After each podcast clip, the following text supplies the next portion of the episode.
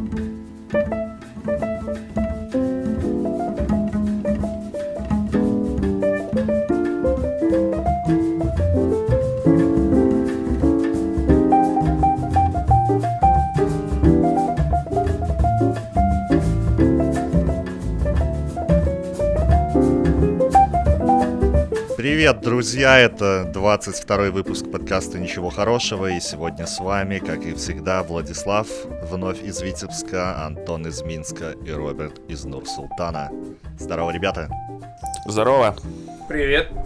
И Антон тут предложил поговорить на тему того, что нас больше всего удивило в нашей жизни. Точнее, он выражался более нецензурным словом, от чего мы Прихуели? Что ты сразу палишь Антона? Слушатели уже думают, что он перестал матом ругаться в принципе. Ты сразу так сдал его с потрохами. Четыре программы. Четыре программы практически без ни одного матерного слова. Но я думаю, что ты должен держать марку и продолжить в том же духе. А меня-то тут удивило, на самом деле, я так думал, что меня удивило, и решил, э, что расскажу, наверное, о таком последнем. Да, я, в общем-то, только что вернулся из Брестской области и затусил там у своей подруги в деревне, и вот съездил в Каменец посмотреть на Каменецкую вежу, э, которая Тысячелетний. еще белый вежей, да, и, ну, на самом деле она отношения никакого не имеет к... А что такое вежа? Можно для Вежа — это башня. публики? Это А. башня, Как по-казахстански башня? Башня, не знаю, крепость знаю, Кент. Кент. А знаешь, а, а знаешь, как по-тюркски крепость? Как? Кремль. Вот Кент. все... Я тебе еще раз говорю, Кент. Кремль. Антон, Кент. Кремль. Ладно, давайте мы перестанем э, спорить. Как, как, как сигареты, типа? Кент. Крепкий Кент, да. Блин, слушай, прикольно. Может быть, ты слышал про такой город Ташкент? Таш крепость. Таш — это камень, Кент — крепость. Кент, Пять раз сказали. Для Влада пять раз сказали Кент, крепость. Мы сремся, Кент, крепость. И Влад такой, Таш, крепость. Интеллект на максах у нас сейчас. У нас надо... Влад, перепиши, переведи нас в этот раздел интеллектуальных подкастов. Что, блядь, какой юмор? Чувак, тут, блядь, нам интеллект на максах. Максимально высоко подняли планку интеллектуальности беседы. Давай, не, не, опо- не опозорь, не опорочь. Давай, что там ты в Бресте с чего охренел? Да, и, собственно, ко мне там приехал друг, вот мы сгоняли на эту Каменецкую вежу, посмотрели с моей подругой и другом, и у нас еще оставался один день до его отъезда, и мы Я сказать, что у нас оставался еще один друг. куда же нам съездить, и оказалось, что в этом Жабинковском районе есть э, сидиба, усадьба, родовое поместье Тадеуша Костюшка, национального героя Польши, э, Беларуси и Соединенных Штатов Америки. И Австралия немножко, немножко, little bit. Он был рабовладельцем? Да, у него была 31 семья э, крепостных, но, собственно, этот человек выступал против э, рабовладения, он был республиканцем и сторонником Конституции, которая была в первой в Европе, была принята 3 мая 1971 года в Речи Посполитой. А, в общем-то, 900? сейчас я вам немножко... 1791 год. Да, А. и я немножко, наверное, расскажу о нем, почему он меня впечатлил. Собственно, у него удивительная биография. Он родился в такой средней поместной шляхте, то есть не очень-то богатый. Его отец был мечником пресским. Мечник — это такая посада, как-то должность в Великом княжестве Литовском, ну и в короне польской тоже была такая посада, посада, блин, как-то, должность. А, в, в общем-то, всю информацию, которую я нашел, это то, что этот чувак, мечник, он, когда приезжал князь, он просто нес рядом с ним меч. Ну и когда он Классная там умирал, он должность. вт- втыкал в этот, э, там, в гроб, ставил свечку в рукоятку. Вот, но помимо того, что он э, таким вот был каким-то человеком торжественным, э, он еще имел такую, такое право, как э, во- военное судейство. И, в общем-то, его отец э, был э, членом литовского трибунала, а мать была мать Текля, она была э, родом из Подоршанщины. Ты. Влад, Влад, извини, перебью, но ты поясни, что Литвой тог- тогда еще Беларусь не придумали название, поэтому все до нынешней границы российская называлась Литвой, а народ местный это был такой политоним литвинами назывались. Но они уже там дальше делились на русинов, э, там и Да, прочее, все прочее. верно. Собственно, Тадеуш Костюшка себя литвином и считал. Да, Речь Посполитая — это была федерация двух народов. Народа Великого княжества Литовского и Королевства Польского. Ну, собственно, там э, на гербе э, Речи Посполитой... Там Все, все эти гербы изображены. Пока нас не выключили и не переключились, надо как-то это ускорять и уже сразу к шок-контенту. Да, я ус- ускорю. Ну, немножко еще таких фактов. В общем-то, он там в этой мелкопоместной своей шляхетской семье до 9 лет получал образование дома. Потом его отдали в, э, там, в Пинском повете, в нынешней территории Украины, Любашев. Э, Был такой коллегиум пиаров. Пиары — это был такой орден. Секта э, по-нашему сейчас. католиче- католический орден, который занимался, ну, образованием, не- нельзя сказать, что просвещением, но занимался образованием, где он, собственно, изучал там различные языки, немецкий, французский, латинский, историю.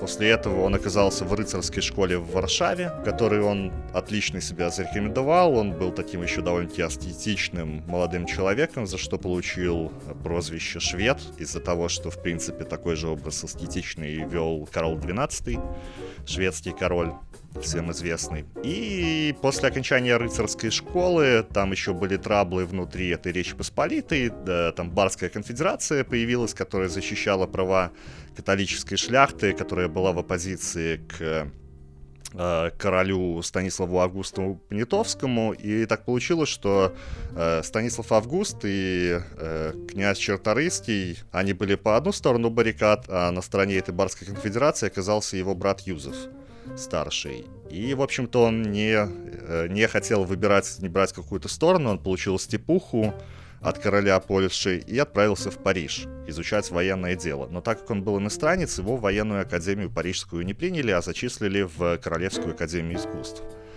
Но парень А- был Отлично, лыком... поехал военному делу учиться. Ты чё, гонишь, что ли? Вон иди, блядь, картины малюй.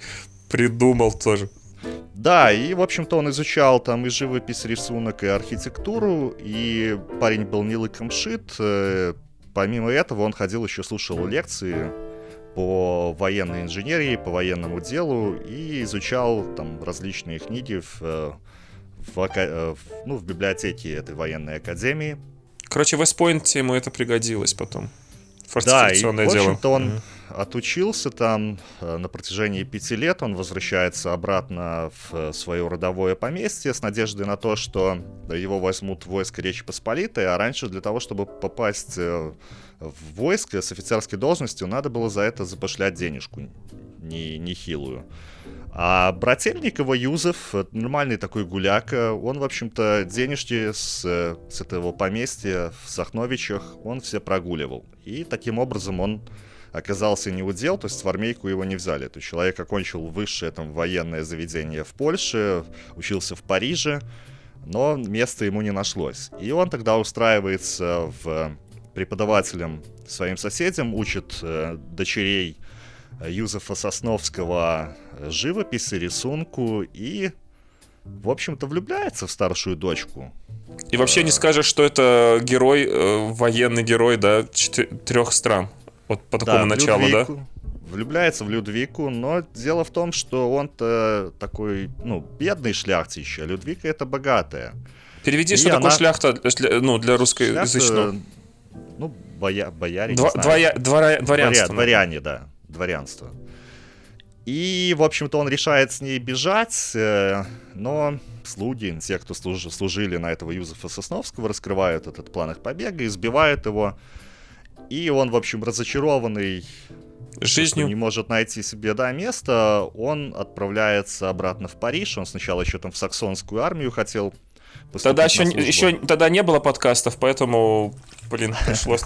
Надо было импровизировать. Разбудите батю, батя. Я тут, я тут, что А, ты, я слушаю, а, а, конспектирую. Он пригнал в Париж и узнает о том, что в Америке происходит война за независимость. И он такой весь э, воодушевленный отправляется в Штаты на корабле, который там еще терпит крушение. Он э, волею судьбы добирается все-таки до Филадельфии, которая является на тот момент э, столицей Соединенных Штатов, и вступает в войско. Вступает в На- войско. на стороне? в войско- вступает войско на стороне борцов за независимость Соединенных Штатов. Ну, то есть еще тогда Соединенных Штатов как таковых не было. На стороне Black Lives Matter. Э, Про это будет сказано, кстати, чуть попозже. А почему он именно не за... Почему он именно за штаты эти мятежные, а не за англикосов, интересно? Чем он руководствовался? Ну, собственно, он еще, будучи в Париже, он стал республиканцем, он изучал э, э, работы Вольтера, Дитро, э, Монтескьё. И, в общем-то, он был таким чуваком прогрессивным, и он не хотел видеть... Он, ну, поддерживал борьбу американцев против вот этой вот феодальной Англии, Великобритании. И, собственно, он вступил в борьбу, ну и как э, хотел реализоваться, собственно, как военный, потому что, ну, не зря же он там учился много лет Мгм. в Живописи. рыцарской школе на живопись. Да, и он, да, и он в северном, в северной армии он становится э, главой инженерных войск. Стройбатом, И- короче, командует он. Да, он сначала там строит крепости на реке Делавер и ежи, которые Делавер. мешают... Да, Делавер. Которые мешают, собственно, продвижению британских войск. Потом он э, в Северной армии еще занимается постройкой форта э, Вестпойнт, собственно, который является сейчас э, главным военным учреждением э, Соединенных Штатов. Там ему Вот, даже ну и памятник, памятник стоит такой, типа как Ленину, только не Ленину. Ну, там. На самом деле памятников ему очень много, и в том числе там даже в 200 метрах от Белого дома есть памятник. Так Э, что, так что памятник есть пиво, даже Костюшка в Австралии. Правда, им тяжело это произносить, Есть выговаривать. гора, в Австралии есть гора Костюшка. А есть еще Она- пиво, там местный сорт. Костюшка А, а называется. на Аляске есть остров. И, в общем-то, он там э, се- э, сетется за американцев э, на протяжении 7 лет в составе э, Северной армии, потом Южной армии. Ну, в общем-то, американцы... Подожди, подожди, что за беспринципность в начале северной, потом южной? Ну там, это, видимо, наверное, там скорее как, типа, было, как, знаешь, фронт, там был южный, западный. Ну, помнишь, как у нас здесь э, немцы, армия юг, армия центр. Ну, это все одни и те же ребята, просто там его, видимо, стройбат этот перебрасывали. Здесь нужно туалеты починить, там дорогу подлатать. Ну, типа, Да, и, собственно, вот там еще в 1793 году он получает звание бригадного генерала. А Это как- войну... это как ефрейтор сейчас. Ладно, так себе шутка. Просто И- никто не знает, что такое Ну бригадный и генерал. всеобщее, всеобщее признание, собственно, он получает э, орден Цинцинната из рук Джорджа Вашингтона. Это на какой купюре нарисован он? Джордж Вашингтон. Кто знает американские деньги, напишите. Кто-нибудь видел американские деньги? Собственно, Бенджамин Франклин, это был первый его начальник. э, Собственно, он у него добровольцем был. А Франклин на какой купюре? Франклин изображен на соточке, наверное. Хотя, ну, я не так знаком, у меня... У меня нет таких денег. Таких Я денег большой- не водится. Да, Да, с, не- с не таким Франклин. курсом мы позабываем всех этих мертвых президентов уже. Да потому что никто не донатит нам, никто на Patreon не подписывается. Откуда А там такой- знать? Конечно, как эти выглядят мертвые американские пред- президенты. Вот, и, собственно, как бы он и признан всеми героем этой войны за независимость, э, получает этот орден э, Цинцината и получает 12 800 долларов. э, Даже ему задонатили, понимаете. Задонатили денежку, да, неплохую, что по нынешним меркам равняется около, наверное, 2 миллионам долларов. И плюс ко всему еще 500 акров земли. Где? Это около 200 Где? гектаров. Там, в 200. Штатах? Да, 200 Соответственно, да. гектаров земли, но при условии того, что он остается в Штатах. А у Тадеуша это сердце обратимой сторонцы болить. В общем-то, он был патриотом своей земли. И он решает э, двинуться Обратно в Брестскую область. в Брестскую область, но приезжая туда, он оказывается опять не удел. Никому не нужен герой борьбы за независимость в Соединенных Штатах. И на протяжении ну, около пяти лет он занимается у себя там хозяйством в этих Сахновичах. Извини, я там дополню. Там, по легенде, ему предложили... Там было такое, типа, коронное войско и литовское войско. Ему Это предложили позже. в коронном это войске. было позже, А, это было чуть попозже. А, это был уже вот он в 774 году. По все... Нет, подожди, в 84 году он возвращается, и в 89 году уже, когда после четырехлетнего, во время четырехлетнего э, сойма, ну, то есть заседания такого парламента, Речь Посполитой, когда было принято решение об увеличении численности армии, э, он поступает на службу в коронное войско, войско короны, то есть э, Как, как, королевство. извини, извини, извини, извини, извини. И Когда я предлагал э, поговорить о том, что нас уразило, я, ой, впечатлило, чего мы прифигели, я, конечно, немножко не это имел в виду. Но так, может, ну, ну в целом, страничка истории. Ну, Да, прикольно. нет, мне просто, ну, очень интересна судьба этого человека, то есть я вообще поразился, удивился, как его по... по мо- А ты в школе не учился, что ли? Просто Нет, это понимаешь, это то же я знал, что этот человек был э, главой восстания, которым я еще чуть э, вперед... э, впереди Он с. Суворовым махался, если что. С одноглаз... Нет, кто там? Суворов? Нет, не Суворов. Нет, с кем? С Суворовым же махался. Да, с Суворовым махался. Непосредственно с Суворовым он в, в бой, насколько мне известно, не вступал. Вот. но, А под- под возможно, Прагой, под- получается, под, войсками- Под уже, ну, то есть в- по- под Прагой он уже был разбит и был пленен. Ну ладно, не Прага суть не в это этом, при- дай- дайте я пригород- расскажу. пригород Варшавы не, тогда. да, не перебивай, пожалуйста. Вот, и он, да, он вступает э, в это войско там 1800, 1789 году, и что происходит дальше? Дальше происходит э, вот эта вот, собственно, конституция, которая принимается 3 мая 1791 года, в которой, в общем-то, более-менее уравнивается права различных сословий, э, скасуется, то есть ликвидируется либерум вето, а либерум вето это было такое право на наложение вето на любое решение. То есть один человек, например, заседает парламент, и один человек недоволен решением парламента, и все это решение не принимается. И этим пользовались, э, например, соседние страны. Можно было подкупить какого-нибудь шляхтича, чтобы и он все блокировал просто все действие правительства, де- всю деятельность правительства. Да, все верно. И, собственно, Надо было выкрикнуть Россию это, вот не, это вот. Россию это не устраивало. То есть они хотели по-прежнему влиять на, на внутреннюю политику Речи Посполитой.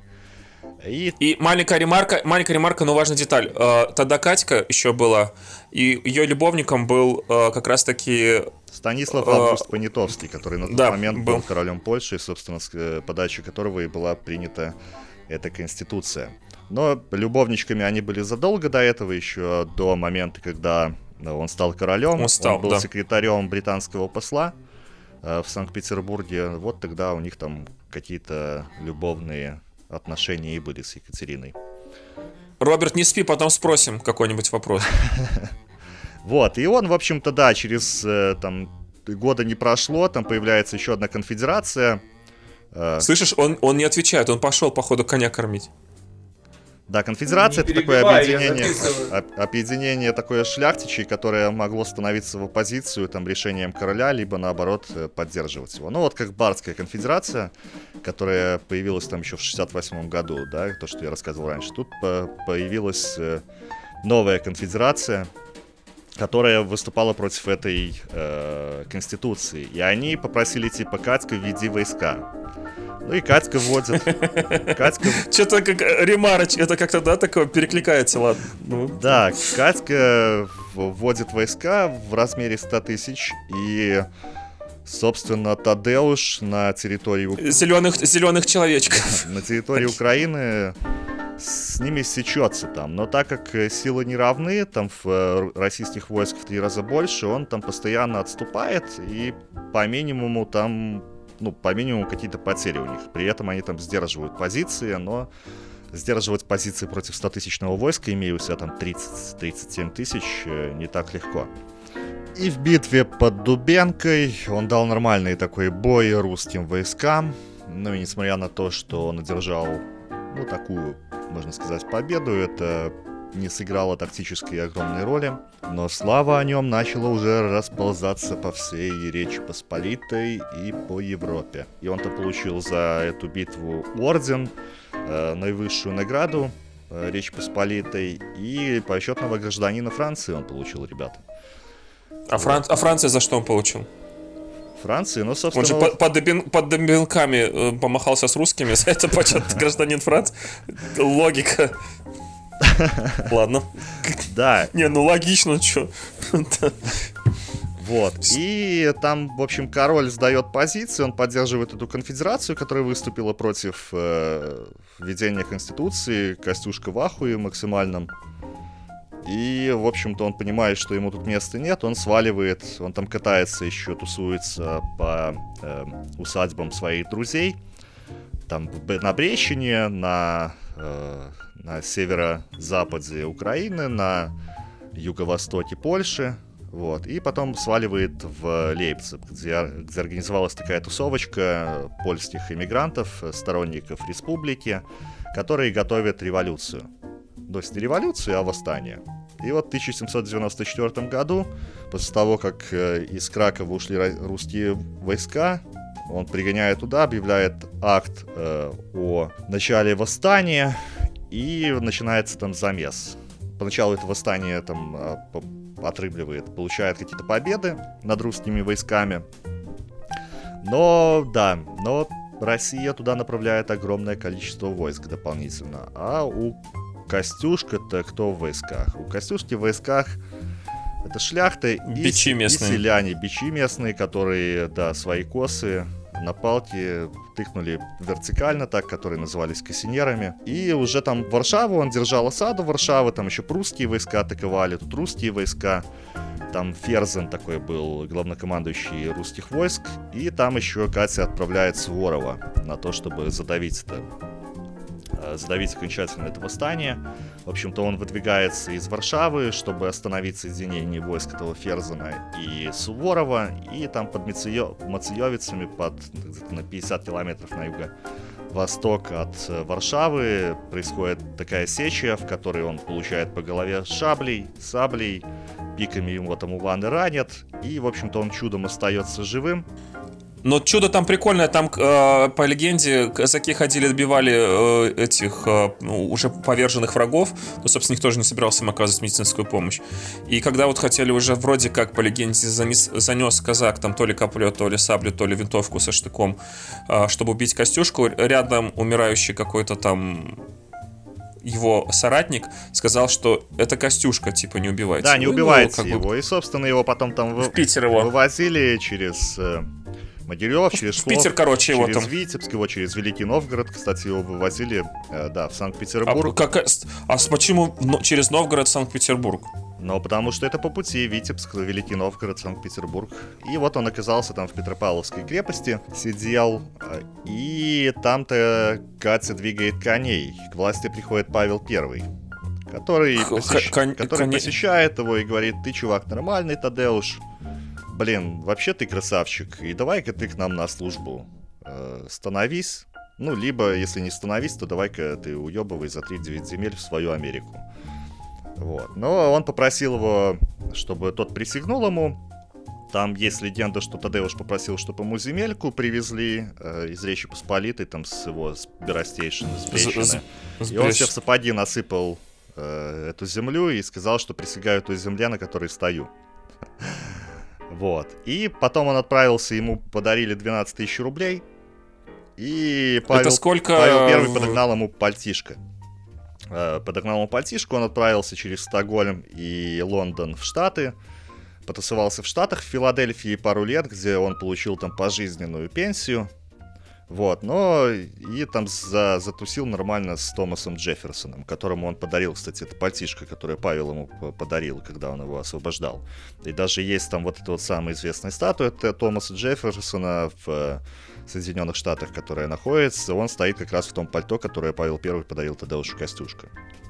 Вот, и он там сл- слышит то, что в Польше, ой, не в Польше, в Париже собираются под командованием Домбровского полки э, польские батальоны для того, чтобы направить их э, с наполеоновской армии в Речь Посполитую, для того, чтобы ей сделать опять-таки независимым государством, но приезжая туда, он понимает, что, блин, у Франции там свои, свои идеи по поводу там Речи Посполитой, как бы никто особо не думает.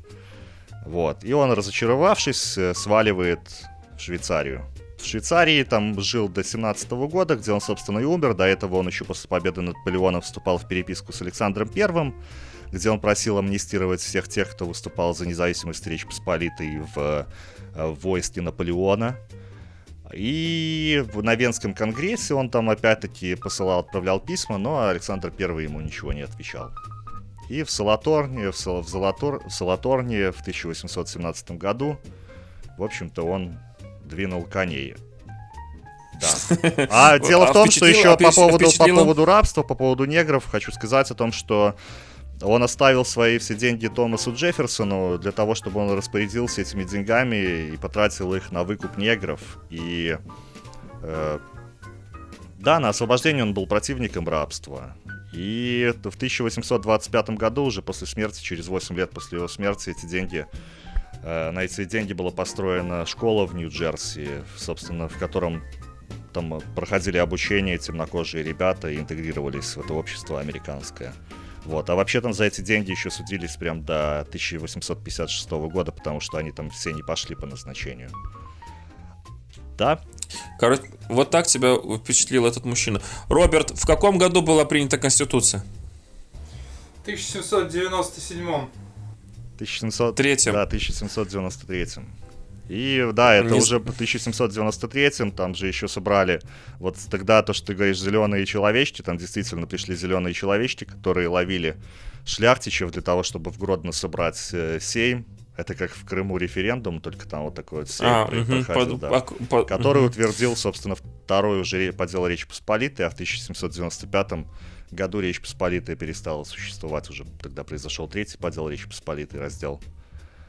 Но прикольно, что в Гродно остались вот эти оба замка, там старый новый, и тот вот, который типа новый, там э, засиж- засиживал, сиживал тот сейм, который был окружен там войсками русскими. Ну, в принципе, если будете в Гродно, там интересно, такие места красиво живописно, как бы наверху, на горе, на такой, там они расположены. Потом в советское время там был, конечно, санаторий, от истории немножко, конечно, там мало чего осталось, но в целом, как бы те здания, помещения не остались. Будете в Гродно, зайдите, прикольно.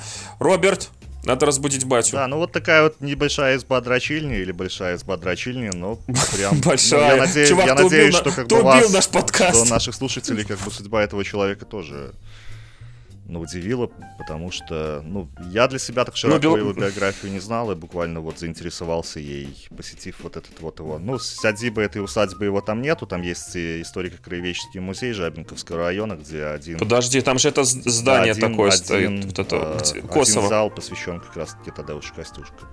Вот, кто... Подожди, ты не был в Косово? Там же в Косово Нет, в есть его Косово, маёнток. в Мирачевщине мы были с тобой вместе, да, и там Ну. он родился, считается, 4 февраля, в общем-то. Но потом они избавились, э, семья Костюшек избавилась от этого.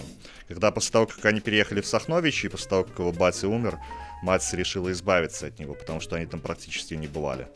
Но вообще все там праздничные мероприятия, посвященные Костюшке, вот 4 февраля там проходят как раз в этой Мирачевщине, где восстановлена его э, усадьба, сядиба, где он родился. И напротив, и, и ровно напротив этой усадьбы, через Находится, дорогу да. красивый в, в, не, в неоготическом стиле, э, очень классный такой косовский замок. Можете загуглить, кто не был, съездите, посмотрите, реально прикольно.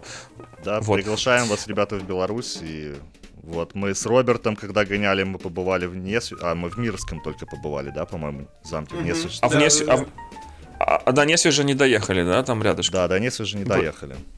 Ну, в принципе, будет повод еще раз. Ясно. Давайте, э, чтобы батя там не заснул совсем. Роберт, а что тебя вот так же впечатлило, Не, как подожди, ладно? я теперь заинтригован, э, ты тему предложил, вот интересно, как ты ее видел, давай вот, понятно, Влад так глубоко копнул, а что тебя удивило? Ну, я просто думал, что, что мы рассказываем о чем-то таком, типа такого, что вот оно произошло, и мы такие, вау, ни хрена себе.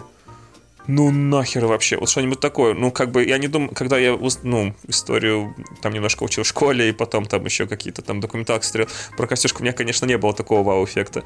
Вау-эффект у меня был, э, когда вот от чего я охренел, и вот это был действительно такой новый experience, который никогда не испытывал до этого в жизни, это было, короче, штука, когда я столкнулся непосредственно с опиоидами или бути... как этот бутират, а производная от него. В общем, короче, я год назад эм, травмировался и поэтому попал в больницу, и мне там должна была быть проведена э, нис- как-то низкоинвазивная хирургическая операция, которая происходит под общим наркозом Э, под общей анестезией по- по-медицински. И в чем прикол заключается? Вот кто-нибудь когда-нибудь был под действием вот этих вот наркотиков, которые вкалывают, когда тебя вырубают? Я вдыхал Операцию. только. Я, мне делали операцию, и я Ну, они вдыхал, и разные я бывают просто. Да, там разные, разные. Я не- вот, а, а мне типа внутривенно его пускали. И я хочу сказать, что, ну, во-первых, это у меня вообще в принципе был первый такой опыт, как бы в больничке оказаться. И было много такого интересного. Я всегда думал, как это вот типа там на операционный стол. Но у меня не было такого, что меня там куда-то везли. Я там сам пришел, сам лег, со всеми побазарил. А, и вот типа ты вот лежишь на этом столе, там тебе на пальчик одевают такую штучку, которая каким-то образом определяет количество кислорода у тебя в, в крови, а- одев какую-то пластиковую фигню тебе на, на, на палец. Ну, короче, все это очень прикольно, интересно. И вот наступает тот момент, когда, типа, тебя нужно вводить в наркоз. И там, типа, врач говорит, вводите в наркоз. Я думаю, вот как это, что это, как вот, типа, вот я сейчас, типа, в сознании, и меня должны вот сейчас раз и погасить. Вот, типа, что это такое? Как это происходит? И вот прикол заключается в том, что Я не знаю, что они туда... Я потом спрашивал, какие там лекарства, мне эти названия ничего не дали. Я не знаю, что там они подкалывают, но суть в том, что выглядит это вот очень прикольно, на самом деле. Наверное, самое яркое впечатление моего прошлого лета, и, может быть, даже прошлого года. Потому что вот, типа, вот лежишь ты на этом столе, там это что-то там экраны эти пикают, вокруг тебя там человек 6, там что-то тусуется, и вот типа анестезиолог, реаниматолог, типа ну, там подключена такая, ж, типа, катетер такой вене, они открывают какой-то краник, и говорят, ну, сейчас, типа, ну, ты уснешь. Я такой лежу не в одном глазу, ну, то есть абсолютно бодр, свежий, весел, такой, типа, может, вы там не долили чего-то, как бы, может, на мои 100 килограммов, ну, как бы, вообще, я совершенно спать не собираюсь и не хочу. На- Она такая, типа, ну, давай, давай, типа, поговори. И посчитай до 10. Я на, в обратном порядке. Я там 10, 9, 8, а на 7 или на 6 ты просто такое чувство, что вот под тобой вот этот операционный стол, он как бы исчезает, и ты просто падаешь, проваливаешь такую бесконечную розовую, обволакивающую атмосферу вселенского счастья. Просто раз, и я не знаю, как этот, эти наркотики делают, но они попадают именно в те отделы мозга, которые отвечают за счастье. И ты просто... Твой мозг помещается в такой бульон счастья, который его омывает. И ты просто вообще ты не понимаешь, сколько времени, где ты находишься, что ты есть. Ты просто тупо счастлив. И потом, когда тебя выводят из наркоза, ну, посредством того, что тебя везут уже на такой каталочке обратно в палату, типа там, молодой человек, проснитесь, и, и ты и реально ты вот начинаешь осознавать, там, процентов 20 сознания вернулось, ты понимаешь, что, типа, вот ты из этого розового счастья возвращаешься в Восточную Европу, Беларусь, и типа, блин, и хочется как-то сохраниться в этом состоянии, а тебя, типа, ну, настойчиво будет. И вот это вот состояние такого кайфа, ну вот просто я вот понял вот этих а, героиновых наркоманов, которые там ставятся и хмурятся, потому что, ну реально, это очень круто. Это просто, ну, весь кайф мира, все счастье мира тебе вот его закидывают куда-то в мозг. Это реально очень классная штука. И ты весь такой на позитиве. Я там начал там сразу как бы шутить. Там типа я, кто, та женщина, которая, ну, медсестра или санитар, которая меня катит на каталке, я, им сказал, я вам поставлю 5 звезд за, за доставку. Ну и там, естественно, и ты просто, это, э, ну, и ты такой, знаешь, ты весь крутой. Ты там шутишь как боженька, ты такой вообще классный. Но потом, конечно, оно очень как-то быстро выводится из организма и тебя отпускает, но вот это состояние, тебе хочется в него вернуться. Ну, в общем, короче, очень... Вот, вот это у меня вот такое было вот действительно вау-эффект, и я такой, типа, нифига себе, как прикольно. Я не понимаю, что люди... Ну, понятно, есть там тяжелые наркозы, когда нужно там интубировать, вот это вот с трубкой, потому что ведь э, там сильные, когда очень много там этого наркотиков тебе закачивается, то происходит э, полное угнетение нервной системы, и там мышцы перестают полностью работать, включая мышцы, которые отвечают там за дыхание, и человек не может сам дышать, это уже тяжелый наркоз. А вот такие вот легкие, там 20-минутные наркозы, блин, это вообще клево. И как бы, не, я не скажу, что я хотел снова попасть в больницу с Тром, но в целом все, кто не, не стоит бояться вот таких вот Рекомендую. Рекомендую. Отлично. Съездите в Гродно, в Новый Старый замок, посмотрите, съездите в Косово на родину Костюшка, ну и попробуйте на общем наркоз. Э, Классная штука вообще. Рекомендую, ставьтесь, не обламывайтесь вообще. Слушай, ну вот этот вот, э, который вдыхаешь, туристический тур. Да, который, Да, в конце, в конце. который вдыхаешь наркоз, то что я вот этот вот эфир какой-то, я не знаю, как это правильно называется, Мгм. то есть там буквально за 4 секунды ты потух, и я потом проснулся очень быстро, и прям состояние такое... Мгм. Ну, я приходил в себя буквально там, наверное, 5 минут, а, ну, Ну, и я так такого же, да. состояния эйфории у меня не было. Вот, так А, что... а когда ты так был что если вам когда тебя будут выключили? предлагать вдыхать, лучше соглашайтесь на Лучше колитесь, инъект, лучше да. ставьтесь, лучше ставьтесь, да. А ты не помнишь свое состояние в этом вот состоянии, как бы Вообще типа сна или абсолютно чего? нет. Четыре часа была операция, и я вот проснулся, мне делали, у меня была перфорация барабанной перепонки, мне там отрезали ухо, залепливали эту дырочку в барабанной перепонке и там зашивали ее обратно. Вот, и Мгм. ничего, ну, то есть никакой эйфории такой, я просто потух и проснулся, и меня сразу же Мгм. после операции и выписали. Ну, видимо, ведь по-разному люди переносят. э, Ты знаешь, даже в компании там все, например, там дунут, и кого-то там накрыло, кого-то Да разогнало. нет, это То просто есть, видимо, разные по- вещества в данном случае. Да, я То, думаю, что ты это абсолютно это разные. один Да, вид может. наркоза, да, а то про, про что Антон говорил, это немножко другое активное вещество и действует оно, соответственно, по-другому. Ну, У наверное. меня, кстати, может тоже был быть. такой опыт, вот э, такой укольчик мне однажды ставили, мне было нехорошо, я пошел в платную клинику в Москве э, для того, чтобы мне там обследование сделали неприятное, как это называется, зондирование, в общем, что-то там, Зондирование чего? э, желудка. У меня Ой, блядь, это, вот, я, я вот это эту очень... тему- она ее, в принципе, без наркоза делают, но я такой говорю, не, я вот это вот как-то не очень люблю, когда мне вставляют в рот глубоко. Вот, давайте, типа... Ты сейчас опасно, опасно, ты понимаешь, сейчас на грани. вот. Ты понимаешь, сколько шуток уже родилось, сколько шуток. Ну да, ты культурный и, молодой э, человек. Доктор Давай, давай дальше. знаешь, забавный Топи был себя. веселый доктор, который так как-то тоже мне подмигнул так игриво и говорит, ну, есть Перед тем, как один ставить укольчик, глубоко. подвезли из Германии, тебе понравится. И вот по эффекту было вот примерно так же, как ты, Антон, описывал. А насколько тебя рубануло? Ну, недолго, минут на 20-30, может. Ну, меня тоже на То 20. есть Похоже, на очень тем же ставились. Короткий эффект, на самом деле. Но у меня там было другое впечатление. Мне тоже было очень весело. Я тоже там байки травил. Там... А, я засыпал.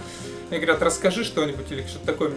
Я говорю, давайте я вам расскажу про ЦСКА. И стал какие-то кричалки ЦСКА скандировать. Там, ну, просто вообще разошелся. Вот. Ебать, Классно. ебать, там такое, да. И что-то такое, да-да-да. Но вот там потом меня больше удивило другое, что мне провели это исследование, сказали, что, чувак, ты здоров, э, заплатила кучу денег за это исследование, довольный вышел, что я весь такой здоровый, дошел до дома, мне стало херовить, я вызвал уже нормальную бюджетную скорую, и меня тут же увезли и положили в больницу, потому что у меня там кровотечение открывшееся уже было, и вот я думаю, как эти э, врачеватели не увидели его в платной клинике и был неприятно раздосадованный. Они поставили Роберта, вырубили, короче, Роберта, пошли кофе пить. Скорее Он всего. уже вроде бы должен... Да. Вставай, иди нормально, иди боль. А может они, короче, просто за другую команду болеют? С кем там Кони больше всего, кого Не ненавидит? сны, думаешь, были? Может быть, кстати. Может быть, Может быть. сыграло, Да, я не думал. кстати. Они такие, ах ты, сделаем этот мир лучше. Девки, расходимся. Ты в следующий раз узнавай, за кого болеют. Да, да, да. Да. Ну, либо, либо не, Ро- не выкрикивай там какие-то кричалочки. Но я как-то недооценил, я не думал, что у врачей есть какие-то предпочтения, да, то есть менты за Динамо, там, военные за ЦСКА. А Врачи за «Зенит». Нет, Это а, а, подождите, давайте придумаем врачам какое-то название для этого самого, для футбольного клуба. Футбольный Клуб- клуб «Скальпель». Скальпель. Неплохо, неплохо. Не-не-не, э, футбольный клуб, конечно, там клизма, что-нибудь такое, типа. Из, из города Клязма. Ну да, проктологи вперед. Самая кл- классная кричалка, я всегда вот, ну, ну там, ведь э, клубы между собой, ну и фанаты там по-разному изгаляются и креативят, и все знают эти их там кричалки, но мне больше всего, я уже говорил вам, пацаны, но мне больше всего зашла это, конечно, зенитовская, вот это вот их кричалка, где они, ну, просто не мудрствуя лукаво, и так все гениально и просто, мне вот она прям понравилась своим слогом подачи всем. Это типа «Мы Зенит, а вы говно». Эй, и все, и все. И не надо лишних слов. «Мы Зенит, а вы говно». Эй, и вообще четенько. А отца сил белосиних. Тоже. Ну, ну, тоже неплохо. Но здесь, знаешь, так типа лаконично. э, так.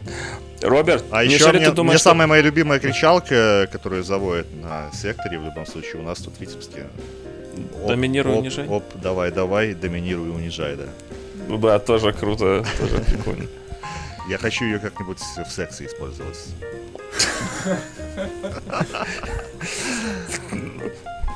Ну, в принципе, да. Кстати, по поводу секса и по поводу того, что меня впечатлило, сейчас нужно перейти на бархат. Так. Если... Только у меня это хреново получается. Но, тем не менее, вот то, что было тоже такое вот вау-эффект, из чего я охренел. Короче, чуваки, а вы Погромче, сталкивались? погромче, чтобы я потом там не, подва... не подсядил. Да, на какой-то ты игривый шепоток перешел. Ну, я этот, на бархат перешел, потому что тема про Да, секс. Бархат, бархатным можно и погромче. Можно перейти в режим этого Артура Пирожкова, знаешь, типа там Мы просто ничего не слышим, что ты там бархатишь. Ну ладно, похуй, короче. Главное, у меня типа по приборам все нормально.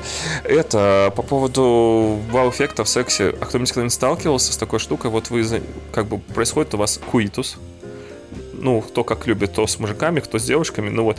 И, короче, вот у меня конкретно с девушкой был такой прикол. Когда уже вроде бы должна наступить логическая развязка, ну, с ее стороны. Кто-нибудь, короче, сталкивался с, с сквиртом? Ну да. Блять, ну что ты, ну не... х- чё, и- Да, а это только меня так впечатлило. Но это, согласитесь, это очень круто. Это очень прикольно. Это типа, во-первых, тут ты понимаешь, что тебя, а, не наебали. Тут как бы результат он На виден, лицо. да, то есть... На лицо, результат на ну, лицо. на- ну, не, это не, не, не, не та была ситуация, что вот так именно произошло.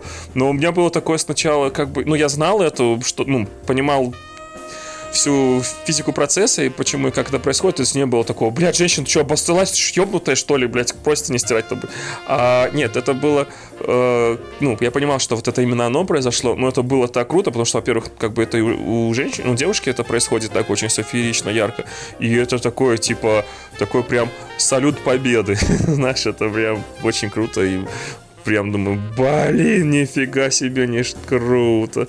Ну Круто. да, не, я Ну, то есть- знал о, о существовании подобной штуки, поэтому для меня это таким, ну, удивлением не стало, но, конечно, это, да, это, как бы, говорится, Ну, то, что быть не- не с- всё- всё не- свидетелем, всё да. не зря, да. Да, да, да, типа. Т- Это было тоже таким. э, Ну, ты знаешь, многим, многим девушкам это не нравится, на самом деле. Они как бы не очень довольны подобной штукой. Ну, у всех разная физиология и прочее, прочее. Но те- у той, которой это было, ей нравится, она у нее вот как бы как происходит, это когда. Ну, вот у нее бывает, это периодически происходит, она как раз таки как бы результат ориентирована была конкретно вот на эту вот штуку. А, и, кстати, зафиналить про секс. И можно снова вернуться там э, к расовой ненависти, там, к войнам и там к спорту. А еще самый необычный оргазм у девушки, который, с которым я столкнулся, и который тоже действительно был такой, типа, вау-эффект, но он был не, не был настолько позитивным. Это, короче, приколить. Вот происходит все мероприятие. И вот как бы логично, что ты понимаешь по какой-то там невербалке, что в теории вот должно все вот у девушки произойти.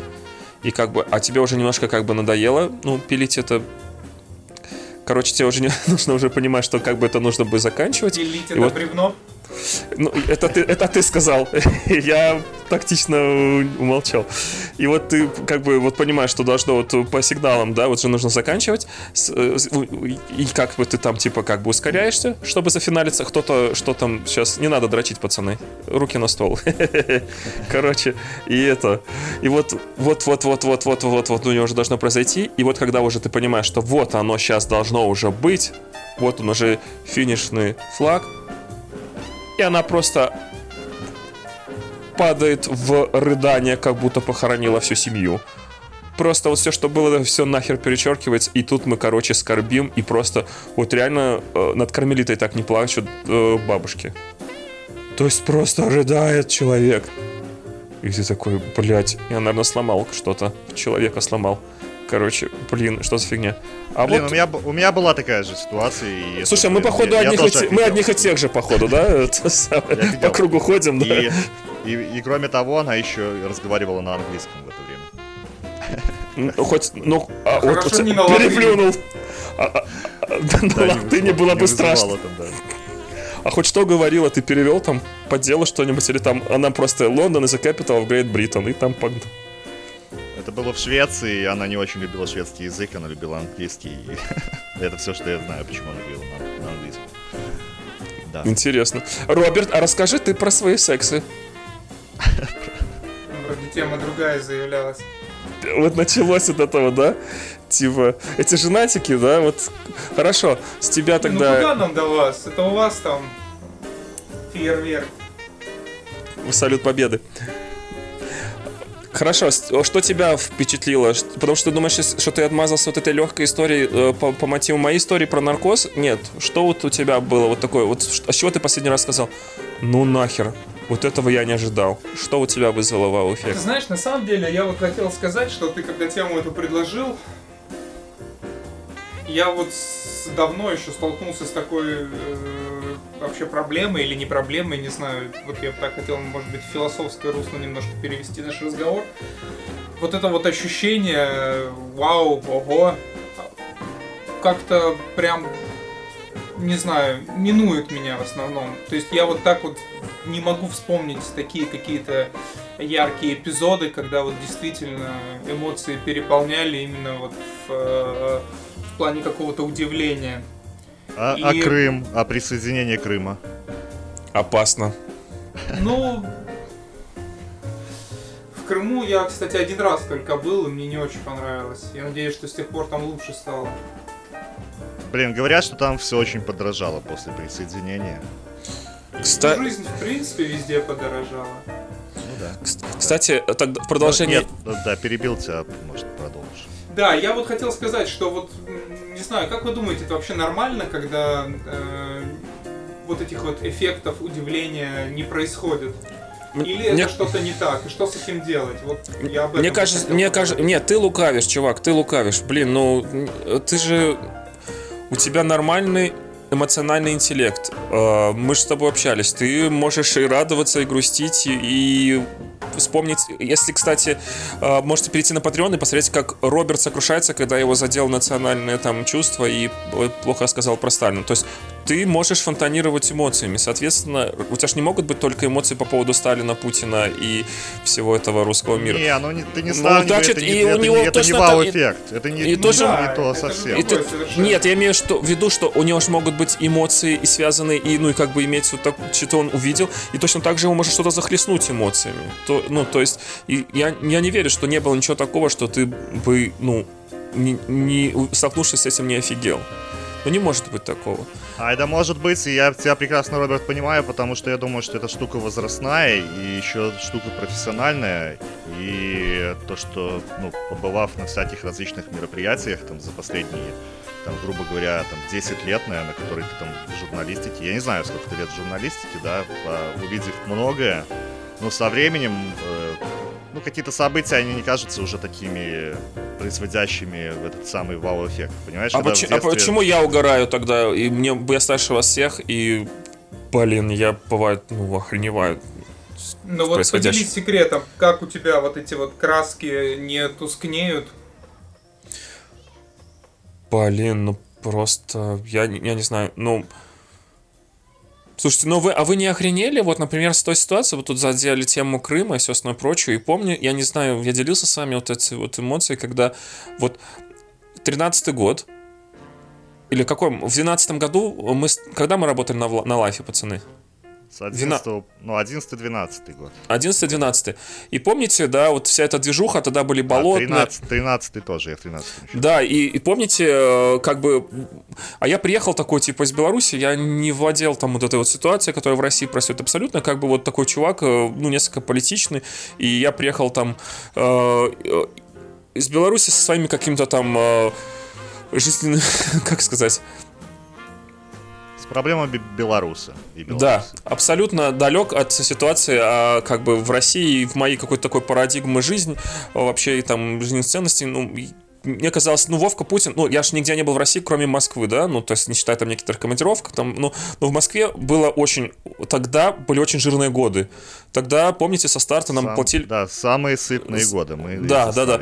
И когда мне просто в 4 раза заплатили больше, чем я получал на, здесь, в Беларуси, плюс довесок дали последний iPhone, MacBook и все прочее, да, Вовка Путин вообще красавчик, вы чё? И когда я где-то там, когда мы там, помните, кушали, у нас было там где еще э, в новом офисе, там еще музыка это живая была, я помню, да вы чё гоните, чё вы все сокрушаетесь, Вовка Путин он плохой такой, там типа мы, мы, норм... мы зарабатываем как такой э, коммерс белорусский какой-нибудь, да, то есть, причем э, не, не, не, не, не производя ничего сколько-нибудь стоящего, да. И, и мне кто-то, я не помню, из пацанов, то ли там кто-то из москвичей, вот, по-моему, то ли Паша Брам, то ли кто, говорит, блин, чувак, это не твоя война, короче, запомни просто, чтобы, э, ну, не позориться в приличном обществе, Путин жулик и вор, и, короче, вот все, и go на болотную, это, типа, там, вся, вся, все думающие люди умные, типа, ходят на болотную, и, типа, go на болотную, и тогда ты будешь, типа, красавчик, и в приличном обществе не попадешь в просак. И буква, и вот с этой как бы парадигмой я продолжил свое как бы существование в Москве. Шли годы, настал 14 год, и вот все те люди, все те люди, которые мне рассказывали, что Путин жулик и вор, которые ходили на болотные, которые, э, ну, были такими, ну, там, топили за Навального, Удальцова и прочих, буквально за три месяца вот этих вот событий начало от Сочинской Олимпиады и там Майдан, Крым и вся вот эта вот ситуация. Вот пик был, когда Совет Федерации и госпожа, кто глава Совета Федерации? Госпожа? Стакан, Валя Стакан, Валентина Матвиенко. Валентина Матвиенко, да, вот они типа там это Совет Федерации поддержал эту всю движуху.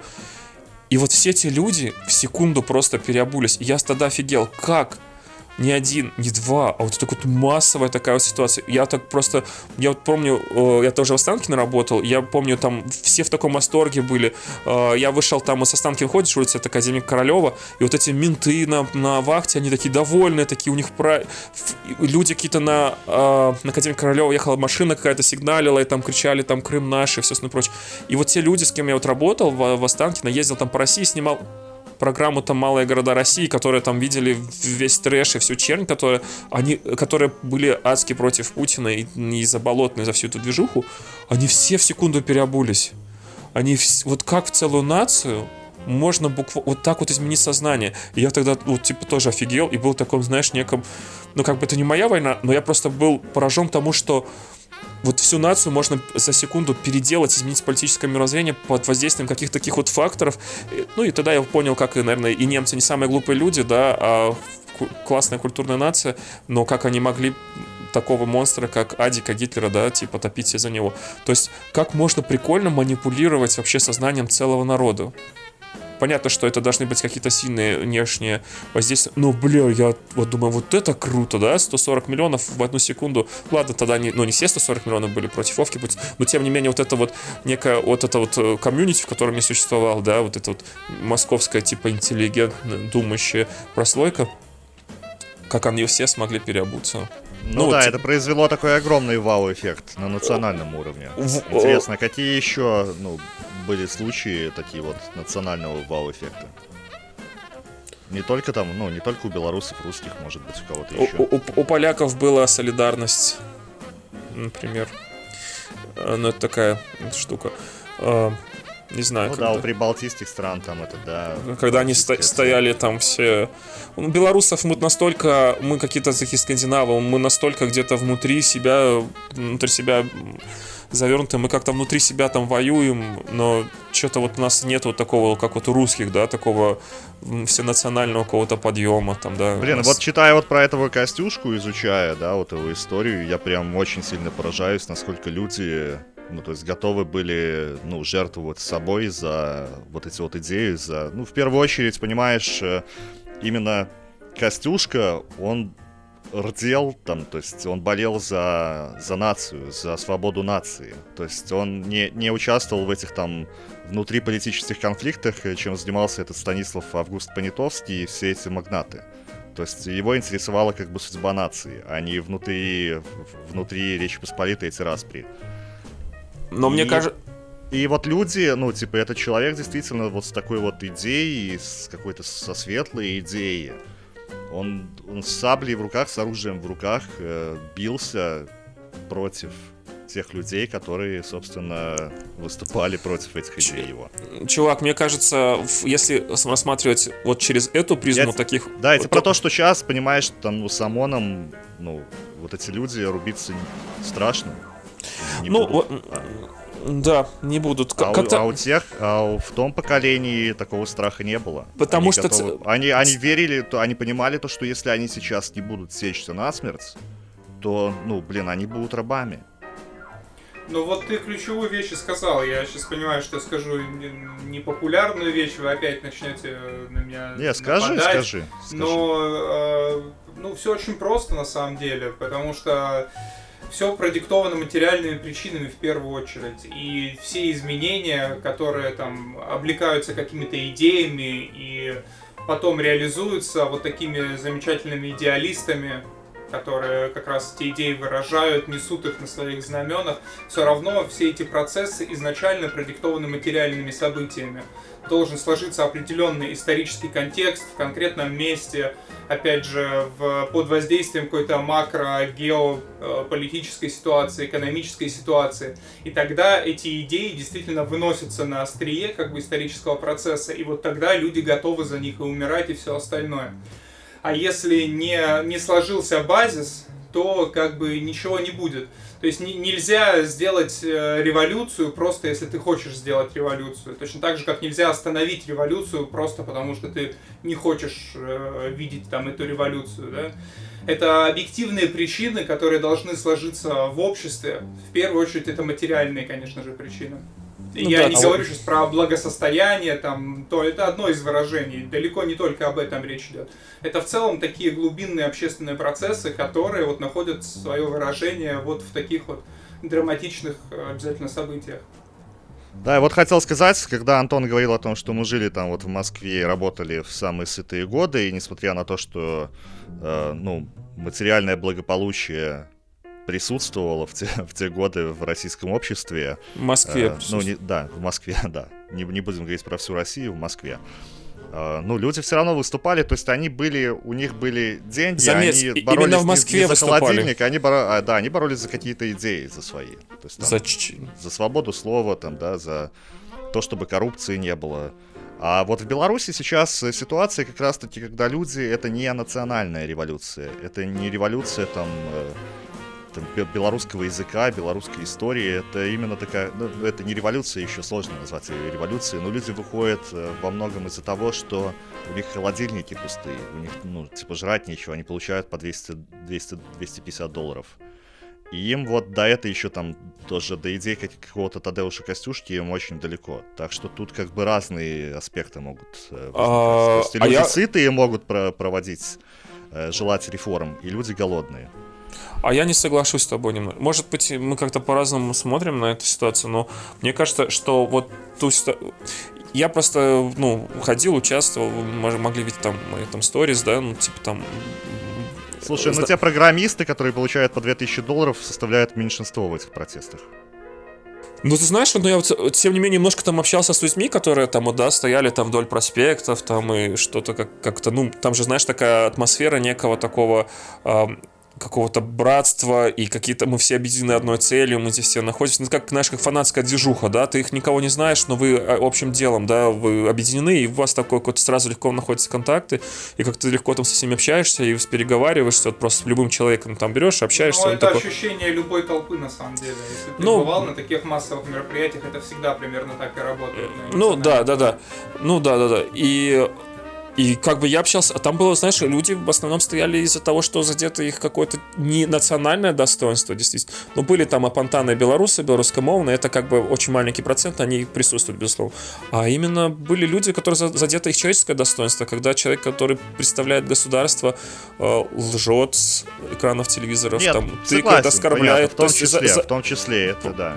И, Не- а- я с а- тобой от не поспорю, да. Да, То вот тут именно... не только холодильника, да, но еще как бы И с- когда- ну да, прав, тебе да, тыкают и- отношение к человеку к, к самому со стороны власти.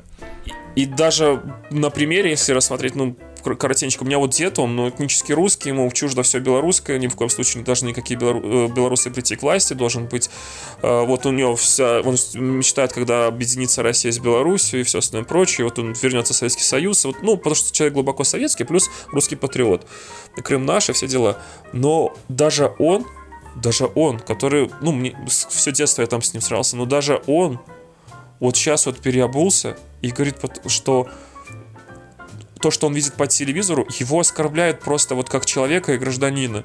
Когда, типа, тыкают, когда человек умер от коронавируса, ему тыкают, а чего ты жирный? Типа, это что? Это Бакасу был такой в Африке диктатор, который там творил лютую дичь, который там, типа, по легендам, там людей ел, как бы, но это не доказано, но якобы там знали, который там, в него там куча наложниц, там, когда он приказал, э, что, ну, то есть, что-то вот туда, если вы знаете там, да, про Бакасу, это который приказал, чтобы в нищей стране африканской все было единообразие, чтобы дети ходили в дорогой школьной форме, а у них там мела нету в школе, да, и, понятное дело, а кто не придет, Пускать в школу нельзя. И тогда, типа, эти дети какие-то протесты устроили, и он силой оружия подавлял эти протесты, то есть убивал детей за то, что не хотят учиться в школе, но у них нету денег. Это вот куда-то туда просто, когда, то есть вот, и, кстати, надо сказать, что его судьба сложилась замечательно, так слово о том, что вот нас говорят, как всякой диктатуре приходит конец. Херня это все. Сидят эти диктаторы до смерти, у них куча э, приверженцев, любителей, и спокойно умирают своей смертью где-нибудь в замке в Париже, короче. Ну, ну конец, понимаешь, да, и вот такой вот конец приходит диктатуре, то есть... Физически, человек, ну, человек просто умирает прожил полной жизнью, кайфовал, целый народ у него был в, в качестве просто какого-то ну, средства достижения благополучия и как бы, ну, это ужасно. Нет никакой справедливости, ни, вы, ни как там, как, как есть высшая какая-то справедливость, ни хрена нету. Диктаторы... Знаешь, я, я вот думаю, что на меня вау-эффект произведет такой вот, то, что если, например, здесь будут люди, там, выйдут 9-10 числа августа на улице, и я буду видеть в толпе лица известных людей, лица своих друзей, знакомых. И когда ты поймешь, что ну, все эти люди здесь, они с тобой, это будет для меня таким вау-эффектом. Таким, ну, эффектом, который, как то правильно выразиться, ну, вдохновляющим. Я как-то пессимистично смотрю на это. Я боюсь, что в 10 э, когда будет выбор, у нас отключат э, интернет, будет тишина. Отключат, и плюс... отключат, конечно, все это будет. Ну и плюс э, мы как-то, знаешь, видимо, при... знаешь, вот все эти революции, да, как вот правильно сказал Роберт, они должны быть, у них, знаешь, должна быть плодородная почва какая-то. А у нас здесь набрали кредитов, знаешь, квартирки строятся, машины, иномарочки, и всем этим благополучием очень немногие хотят, знаешь, рисковать. Дело в том, что, ну, цена жизни, понимаешь, тогда, когда были восстания там Костюшка или Калиновского, который был более фанатичным таким истероидным типом личности, да, э, тогда цена жизни была, тебя, тебя, ты живешь там 25-30 лет, у тебя какая-то хата, в которой там и свиньи там же, и там все, и какое-то там только крепостное право, а тебе терять-то блин, нечего, ну, грубо Я говоря. Я думаю, что и отношение к смерти было иное. То есть, ну, да, э, все вот религиозные вот, были, да, не боялись. Героизм, да. героизм вот этот вот, он как бы был ну, в почете. Он сейчас, я не говорю, что он сейчас не в почете, но очень мало людей сейчас пойдут с собой жертвовать, действительно. Да, да. Почему ну, во Вторую мировую был массовый этот героизм? Ну, не только понятно, что там отряды, и не только потому, что по статистике у нас трусов расстреляли больше, чем во всех армиях, воевавших тогда вместе взятых. Но и тогда еще было, потому что советскому гражданину ты терять, собственно, ну, блин, понимаешь, да? И русскому солдату терять мало чего и нечего. И поэтому, как бы, можно и... Да, хотел вернуться вот к тому, что Роберт говорил о том, что уже последний... у тебя очень кривая, Антон, сейчас спорить Почему? К... Это, это капец. Ладно, ну, давайте ну, не спорить. Я, я ну... хотел бы вернуться вот к тому, что Роберт говорит, то, что в последнее время мало что удивляет, но я думаю, как я сказал, это уже ну, штука возрастная и штука еще в какой-то степени профессиональная. То есть, ну, понятное дело, что ты там э, на своей да. работе... Ну, не говорю о том, что конкретно сейчас на своей работе у тебя там дофига каких-то прикольных штук, но там то, то же, что мы работали на лайфе, там за неделю ты мог повидать э, Больше, чем за год, да, больше, люди. Чем да, чем человек там за год, за пять лет, за всю, жизнь, за всю Таких... жизнь. Ну вы вот, как-то с этим а... боретесь, с ощущением? Uh, чтобы специально себя... Ну, ты знаешь, многие хавают наркотики, чтобы получить... Э, чтобы Но... получить вау-эффект. А И... другие способы? Блин, Нас... ну открывать что-то Блин, ну тоже тут уже становишься более такой консервативный, как бы становишься, начинаешь заботиться о себе и там, ну, экстремальным каким-то видом спорта или увлечением уже не так предрасположен. Но не знаю, я он... Я на лонге, на лонгборде катаюсь. То есть э, для себя вот так, такие какие-то вау-штуки открываю. И блин, ну тут все зависит от тебя. Понятное дело, что ну, с возрастом, как для меня раньше путешествие в деревню за 120 километров, это было целой кругосветкой. А сейчас, что такое 120 километров? Это я, блин, в Швеции последний раз работал, я каждый день на работу ездил 100 километров. ну, поэтому тут такого уже вау-эффекта нет.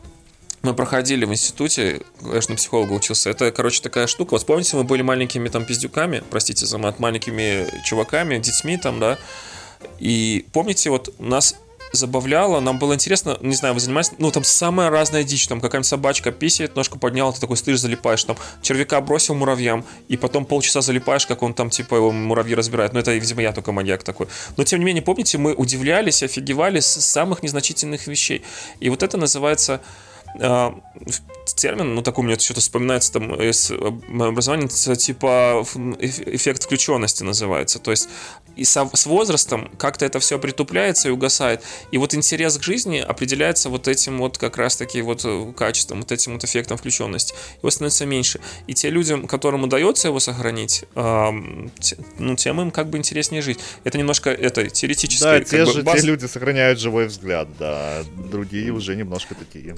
мертвые люди. И, и, и это, кстати, по работе, говоришь, это вот как бы проблема, на самом деле, допустим, ты начинаешь встречаться с девушкой, да, она, например, работает на какой-нибудь обычной работе, да, у нее там выходные дни, она хочет куда-то выбраться и что-то там увидеть и как-то потусить, а ты всю неделю был на всяких разных там импрезах, движухах, куда-то ездил, что-то с чем-то сталкивался и все остальное прочее, и тебе выходные хочется ничего, тебе хочется выходные деградировать. На самом деле, как бы это проблема. И вот то, что Робби говорит, как вы с этим боретесь, блин, хрен знает капитулирую перед этой. И, да, я тут подумал, кстати, про вот героинщиков, которые избавились от своей зависимости. И, как они обламываются ну, сейчас. Ну, они обламываются, да, очень сильно, потому что того кайфа, который они испытывали тогда, они уже не получат. И да, вот эти вот люди ну, могут как раз быть такими вот с потухшим взглядом и с не особым интересом к жизни. Ну, потому что то, что в норме, в, в здоровом организме вот вырабатывалось вот это вот, типа, всякие разные вот эти химические штуки, которые там определенные отделы мозга стимулировали, типа, мы, ну, и человек кайфует, оно как бы погашено, и у него просто, ну, сложно снова стимульнуться так, чтобы вот получить это удовольствие, этот кайф. И так же, как обратное дело, э, действие с э, морфием, когда, типа, когда открыли морфий, все кайфовали, и там эти операции делали, там раненые там эти вот солдаты, им без проблем нафигачивали этого морфия, но прикол в том, что потом, когда это прекращалось, то, что морфий блокировал ну, когда вот этот э, электрический разряд по нервам доходил к клетке, и клетка там как-то реагировала, да, допустим, то потом, э, когда прекращался, прекращался вот этот марафон морфиновый, то клетка постоянно, ну, болела, у людей прям все тело болело, все это прям очень тяж, тяжелый выход, к сожалению. То есть нет такого, что вот ставишься, кайфуешь, и это тебе никак, э, это тебя, ну, никак на твоем организме, на твоем здоровье не отражается в дальнейшем. К сожалению, это как у людей с биполярочкой, да, то есть максимальный кайф, и человек счастлив и может петь песни, а если девушка трахается со всеми на свете там и наслаждается жизнью, то потом, когда у нее другая полярность биполярки, полная депрессуха и полное уничтожение, и вообще человек готов там суициднуться. Ну, такая вот в, в норме сложно сохранять вот этот вот баланс и как бы а к чему это все начал, чуваки? Да провал... Ниточку. Да, блин, короче, как сохранить э, вау-эффект? Что вы можете сказать? Должен быть перекрываться с следующим вау-эффектом. Нужно идти навстречу приключениям и над приключением, как бы, свою задницу искать новые, новые какие-то приколы, они должны перебить э, предыдущие, наверное, как-то так, пока пока не найдется какая-нибудь другая сфера задачи. Вот как Роберт женился, ребенок, и у него сейчас нет задачи типа получать кайфы, вау-эффекты. Ему нужно э, ставить молодого э, на ноги покорителя степи. Надо учить его ездить ну, на я лошади. Вот, кстати, знаешь, что здесь? Я немножко не соглашусь с вами, ребята, в том, что э, мне кажется, что э, все-таки отсутствие вот этого вау-эффекта и интереса к жизни, получения удовольствия от нее, Э, это все-таки не одно и то же, на мой взгляд. То есть, вот если говорить про себя, например, мне очень интересно жить. Я, мне вообще никогда не бывает скучно, мне постоянно, мне постоянно интересно. но этот интерес и это удовольствие, оно просто ровное. А, ну Мне- это вот... Вот в этом как бы меня немножко смущает. Это я первый раз с этим столкнулся, если говорить вот про конкретные какие-то ситуации, когда еще там, будучи школьником, на какой-то экскурсии в Германии нас повезли в горы, я первый раз оказался в горах, и там все были такие же дети, которые также первый раз вот в этих красивых горах с замками там оказались. И вот эти все такие были, вау, а я думаю, ну классно, интересно, да. Ну, нормально, Ну, ничего так, ну чё Нормально, да. Мгм. И вот и, и- и меня тогда это расстроило. Я потом много об этом думал, что мне было интересно, но не так, чтобы вот там челюсть до земли у меня отвисла, и я ходил там и с дрожащими коленками, там, знаешь, слюной брызжал. А может Вот- быть это вот и есть норма? говорю. А может действительно Может это быть, про- это и есть норма, да. Да, может, ты здоровее нас всех, потому что мы такие, типа, тут что-то нас э, колышет наш эмоциональный фон в, в разной полярности, и типа, вау, а здесь не вау. А может, так и должно быть ровно, стабильно, устойчивая нервная система. Может, так и должно быть. И, кстати, по поводу гор ты вспомнил, а ведь действительно, вот у меня был, вау, когда-то лет 11 назад я первый раз оказался в горах там Армении, нас там какое-то ущелье повезли, и я там просто не представлял удивляться, удивляться постоянно там офигевать от того, что хотя бы ты там поднимаешься, едешь в машине, а тебя заложило уши, как в самолете, и ты такой типа, вау, это перепад высот. Да, но перепад высот, потому что такой типа, нифига себе, в тачке меня уши заложило, ну там типа, и когда ты едешь в тачке выше гор, и типа, ну, то, ой, выше гор, выше облаков, то есть горы, они высоко, ну, вы все видели, да, ну, типа, гора в, в облако уходит, а потом ты проезжаешь этот облачный слой и оказываешься над, над горами. Я помню, вот я смотрю в окошко там на пассажирском сидении, нас куда-то везут, и такой какой-то типа обрыв, и смотрю, вот камушки из машин, из-под колес как бы падают туда вниз, и они падают на облака. То есть, я, у меня тогда была нездоровая мысль, что нужно, когда мы остановимся, ну, нужно поставить, да, и типа, я никогда не ссал на облака сверху. И вот это вот надо сделать обязательно, чего бы мне это не стоило. Кто еще может сказать, что я на облака сверху ссал? В конце А? этого рассказа сказать, Антоша, 38 лет. Блядь, нихуя себе 38 лет, что ты меня на- накинул-то? Сорян. А я вспомнил, у меня был тут э, вау-эффект э, год назад, наверное, когда я первый раз э, пробежал в больше 20 километров, пробежку сделал, и потом пошел, ну, пришел домой, пошел в душ, снял футболку, это, ну, чувствую какой-то дискомфорт, снимаю футболку, а у меня такие кровоподтеки в области, извиняюсь, сосцов. И я просто понял, что я до крови натер себе футболкой. Соски, блядь. Да, да, да, да, да. Я потом погуглил, оказалось, что вот для всех бегунов на длинные дистанции это такая, ну, серьезная проблема, травматизм именно того, что стирают в кровь прям себе. Нифига себе. интимные места, и поэтому надо это все смазывать вазелином каким-нибудь или что-нибудь такое делать. И вот тогда я был удивлен. Залепливать. Или да, залепливать. крестиками такими, крест-накрест, так чик-чик. И, и побежал. И потом э, э, объясни, да, вот там супруге, да, где ты был, да, что ты делал. Я бегал, все нормально. На теме сосков, я думаю, можно как бы и зафиналиваться, да, пацаны? Подписывайтесь на Инстаграм, который можно найти по хэштегу «Ничего хорошего» или подкаст «Ничего хорошего», или просто нас найти там в Инсте. На Патреончик, пожалуйста, переходите. В конце концов, поддержите нас там интересные штуки. Реально там мы сремся с, с Робертом на тему, ну, а на все темы. И, и там еще есть, где мы не сремся с Робертом, потому что там э, нам девушка рассказывает про все прелести э, БДСМа. Теперь приятным голосом, Влад, завершай. Это был 22 выпуск подкаста «Ничего хорошего», в котором мы говорили о том, что нас удивило очень сильно. С вами был я, Владислав из Витебска, Антон из Минска и Роберт, И Роберт из без совков. Султана. Откуда? Без сосков, Роберт. С кровавыми сосками. Роберт Кровавый сосок.